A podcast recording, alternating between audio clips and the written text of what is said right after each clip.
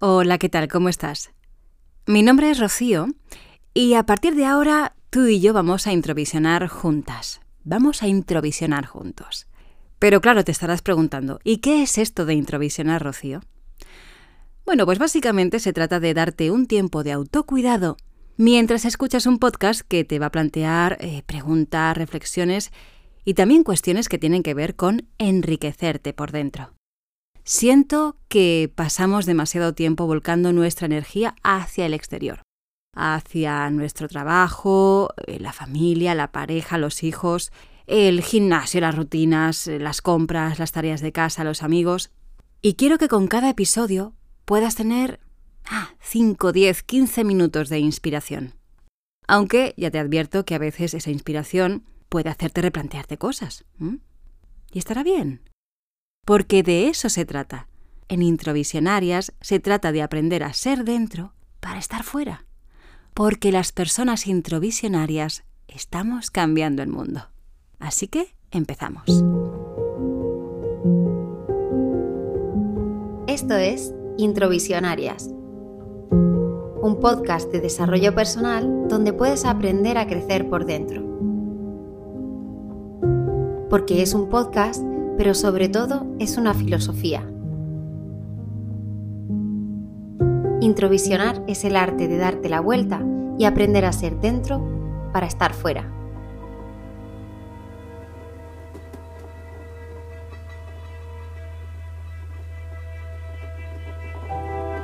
Durante más de un año y medio he estado con ansiedad.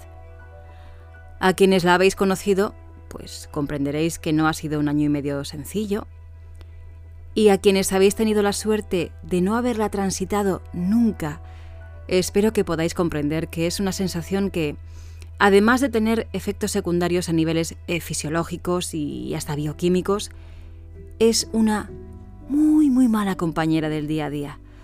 Porque, porque te deja apenas sin energía y con esa brújula, esa brújula de nuestro norte, bastante tocada. Sin embargo, ahora que la puedo mirar de lejos, te debo admitir que, pese a todo, yo le tengo que dar las gracias. Porque me ha obligado a hacerme cargo de mí misma. Y además hacerme cargo de mí misma como nunca antes lo había hecho. La vida nos habla. Vaya si nos habla. Pero nos suele hablar sin gritos. Y en un mundo donde casi todo es ruido y estrés, pues entiende que le cueste bastante ponerse en contacto con nosotros. Decía Bob Marley en una frase de esas célebres que tiene que hay que emanciparse de la esclavitud mental porque solamente tú puedes liberar tu mente. Pero claro, hemos construido un templo tan potente alrededor de, ella, tan potente alrededor de la mente, que cuando nuestra sabiduría innata quiere hacerse hueco, pues apenas tiene espacio para hacer, oye, que estoy aquí. Y no sé por qué tenemos esa manía de aferrarnos a lo que nos impide progresar en la vida. Bueno, qué carajo, sí que lo sé, porque lo veo en mí y a mi alrededor cada dos por tres. Nos aferramos a lo que nos da seguridad, a lo que nos quita el miedo.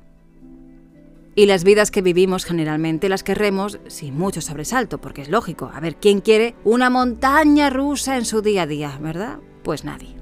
Sin embargo, la vida no solo te habla con esas palabras que casi no escuchamos, sino también con cosas que nos pasan nos habla a través de lo que hacemos y con lo que nos hace sentir eso que hacemos.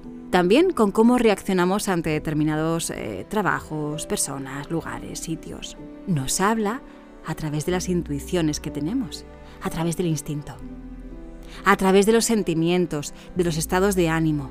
Y fíjate, yo creo que esto es aún más eficiente y más directo que las palabras que nos quiere contar. ¿Y qué hacemos nosotros? Nada, nos resignamos, o bueno, aún peor, ignoramos toda esta información.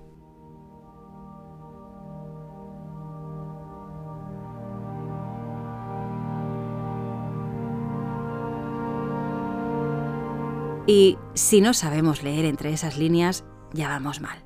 Porque ahí es donde nacen tantas frustraciones y tantas crisis. De hecho, mi ansiedad, mira, justo nació ahí, desde ahí. Y mira que llevo en el crecimiento personal y en el desarrollo personal, no sé, 18 años, que soy terapeuta. Pero claro, es que también soy humana. Y también tengo miedos. Y me equivoco y me asusto, pues como todo hijo de vecino. Recuerdo que los primeros seis meses de la ansiedad estuve. Estuve disimulándola pues como pude. Pensaba yo que era por mi bien y también por el bien de los demás, ¿no? Y además sentía que sería algo pasajero, que yo podría resolver, pues nada, en unas cuantas semanitas. Pero aquello iba en picado y mi apatía obviamente pues también. Me sentía, fíjate, me sentía desmotivada y cansada de habitarme desde un lugar que me estaba dejando sin energía. Y siento que no hay nada más peligroso que el autoconvencimiento. Argumentarte con pajas mentales que nacen desde ese puñetero miedo, que ese viaje a la oscuridad que parece que se asoma, no, no te está pasando a ti. Eso les pasa a otras personas, a otros, a otras. Pero mira, quiero que sepas que si ahora mismo estás pasando por algo parecido a esto que te estoy contando, quiero que sepas que ese viaje, ese viajazo más bien, es tu llamada más profunda a que te descubras de una vez y de verdad por dentro. A que veas de una vez por todas tu auténtico yo, aunque ese yo no se parezca ni por asomo a lo que los demás esperan de ti, a lo que ni tan siquiera tú esperabas de ti. A que dejes de un lado lo que deberías ser y te des cuenta que desde que naciste ya eres. Joder, desde que naciste ya eres. Mira, hacerme cargo de mí misma no ha sido una cosa que haya descubierto de un día para otro. O así, con un clic. Más bien ha sido algo paulatino, ¿no? Progresivo. Y mi verdad, o a la que he llegado hasta ahora, es que por mucho que a mi ego le joda que no soy la Wonder Woman que Rocío proyectó durante un montón de años, yo soy, evidentemente, gracias a mis fortalezas, pero también gracias a mis puntos más débiles, que no son tan débiles, sino que son vulnerables.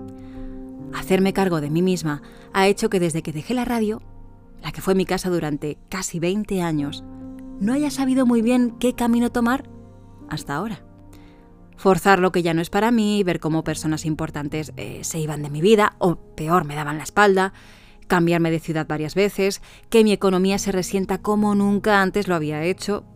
Yo creo comprender con esto que la vida es generosa y que nos orienta tanto desde lo que no ocurre ni ya más va a ocurrir en tu vida, como con lo que sí sucede o puede llegar a suceder. Hacerme cargo de mí misma ha supuesto que deje ya de ir contracorriente y que además me responsabilice de mí, que tenga mucho respeto por las heridas y las cicatrices que tengo. Y también tener mucho, pero que mucho cuidado con las del otro. Hacerme cargo de mí misma me está obligando a escuchar mucho más y hablar mucho menos. A no sacar la puntillita de la crítica, ¿eh? ni evaluar tampoco a nadie. Porque esas lesiones íntimas, las mías, las de cualquiera, esas no se ven a simple vista. De hecho, es muy posible que tú y yo las estemos tapando constantemente. De hecho, es muy posible que tú y yo no seamos conscientes de ellas. Pero sé, y lo sé profundamente, que si a cualquiera se le da la oportunidad, sana. Sobre todo si esa persona soy yo misma.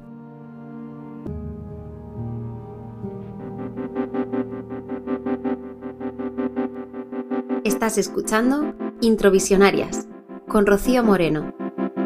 Para cerrar este primer capítulo, que me ha quedado, bueno, bastante profundo, eh, quiero hacerlo con un pequeño extracto de un poema, un poema que dice así. Ahora me convierto en mí. Me costó tiempo, muchos años y lugares. Me anularon, me sacudieron, usé la cara de otras personas. Este poema es de May Sarton y estas 22 palabras Espero que después de este capítulo sacudan un poco tu conciencia. Bueno, si te ha gustado el capítulo o crees que hay alguien a quien pueda ayudarle, yo te voy a animar a que lo compartas, porque creo que hacer tribu es saber que somos la emoción que dejamos en los demás. Y si quieres, oye, que también lo puedes hacer, eh, sígueme en redes. Búscame en Facebook, Instagram y YouTube como Rocío Moreno.com. ¿Vale? Bueno, pues lo dicho, cuídate bien Y voy a despedirme con una frase con la que también me solía despedir siempre en la radio.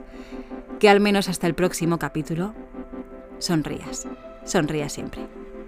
Chao. Esto es Introvisionarias, un podcast de desarrollo personal donde puedes aprender a crecer por dentro. Porque es un podcast, pero sobre todo es una filosofía. Introvisionar es el arte de darte la vuelta y aprender a ser dentro para estar fuera.